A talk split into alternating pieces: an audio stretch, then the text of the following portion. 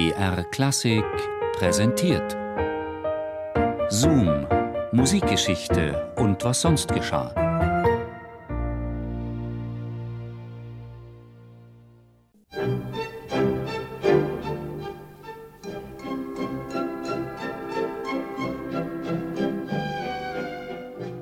Drum prüfe, wer sich ewig bindet. Es war im Jahr 1878, als Johann Strauß, Sohn, zum zweiten Mal in den heiligen Stand der Ehe trat. Die Auserwählte, die der Mann, der ganz Europa in einen Walzertaumel versetzte, vor den Traualtar führte, war die blutjunge Schauspielerin Ernestine Henriette Angelika Dietrich, genannt Lilli. Die Braut war 25 Jahre jünger als ihr weltberühmter Bräutigam, der erst wenige Wochen zuvor Witwer geworden war.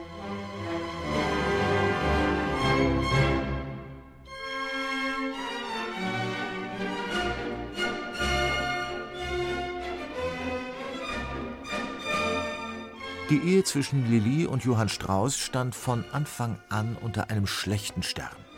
Zwar ermöglichte der Erfolgskomponist seiner Frau ein Luxusleben in seinem eleganten Wiener Stadtpalais in der Igelgasse, ihre hochtrabenden Ambitionen zu einer eigenen Theaterlaufbahn unterstützte er dagegen nicht. Aus Frust oder vielleicht auch aus Leichtsinn warf sich Lilli in die Arme eines anderen. Sie wurde die Geliebte des etwa 30-jährigen Franz Steiner, der als Nachfolger seines Vaters die Direktion des Theaters an der Wien übernommen hatte. Der betrogene Johann Strauß, der sich nicht als Karrieresprungbrett hatte missbrauchen lassen wollen, versuchte noch gutwillig zu retten, was zu retten war.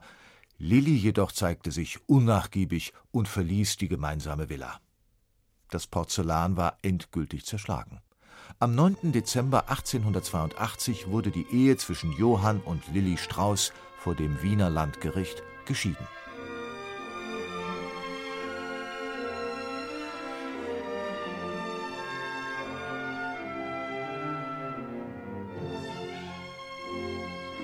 Trotz Enttäuschung und Trennungsschmerz war Johann Strauß kein Mann für Single-Einsamkeit. So streckte der Mitfünfziger bereits vor dem offiziellen Scheidungstermin seine Fühler nach einer neuen Gefährtin aus und verliebte sich in die 26-jährige Witwe Adele Strauß, die trotz ihres Nachnamens mit dem Komponisten weder verwandt noch verschwägert war. Adele wurde schnell ein fester Bestandteil seines Künstlerlebens. Sie begleitete ihn auf Konzertreisen, zog sogar bei ihm ein, unterstützte ihn bei der Arbeit, war seinen prominenten Freunden, wie Johannes Brahms, eine charmante Gastgeberin. In der hübschen Mutter einer Tochter fand der Walzerkönig eine ideale Partnerin, ganz nach seinem Geschmack und seinen Bedürfnissen. Das sahen sogar Wiens kritische Zeitschriften, zum Beispiel der für seine satirischen Sticheleien berüchtigte Floh. Frau Adele Strauß wird auf sein nervöses Künstlertemperament wohltuend wirken und sich beglückt fühlen, wenn sie dem verehrten Komponisten die schaffensfreudige Ruhe des Herzens wiederzugeben vermag.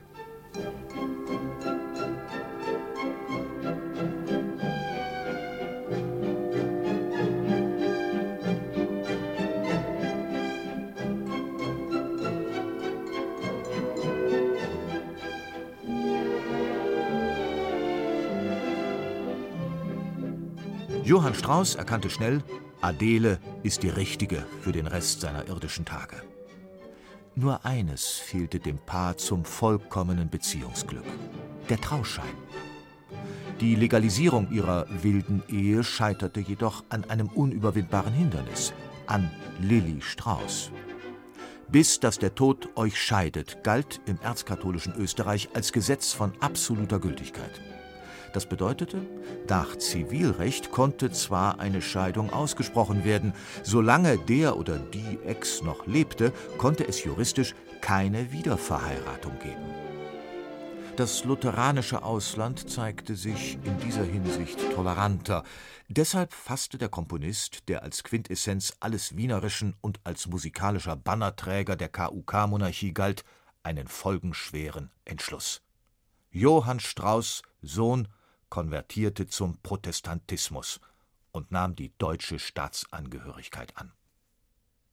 Am 26. Mai 1886 ersuchte Österreichs berühmtester Künstler den Magistrat der Stadt Coburg um Aufnahme in den herzoglich Sachsen-Coburg-Gothaischen Staatsbürgerverband und beschleunigte seinen Antrag mit einer großzügigen Spende an die Armenkasse.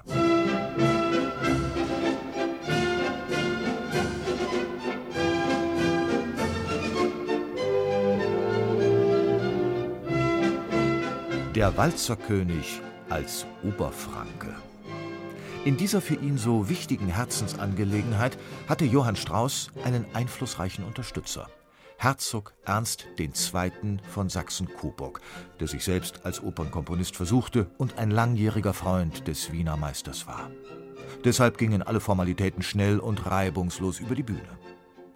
Im Juni 1886 mietete Strauß eine Wohnung in seiner neuen Heimat. Anfang Juli trat er zum protestantischen Glauben über. Am 29. Januar 1887 leistete er pflichtschuldigst seinen Untertaneneid, worauf seine Ehe mit Lilly nach sächsischem Recht geschieden werden konnte. Hiermit war, auch juristisch, der Weg zu seiner dritten Ehe geebnet. Und so führte Europas erfolgreichster Komponist am 15. August 1887 seine Adele in der fürstlichen Hofkirche von Coburg vor den Traualtar. Was tut man nicht alles für ein Weib? Das hatte der deutsche Staatsbürger Johann Strauß wenige Tage vor der Hochzeit seiner zukünftigen Gattin in einem Brief geschrieben.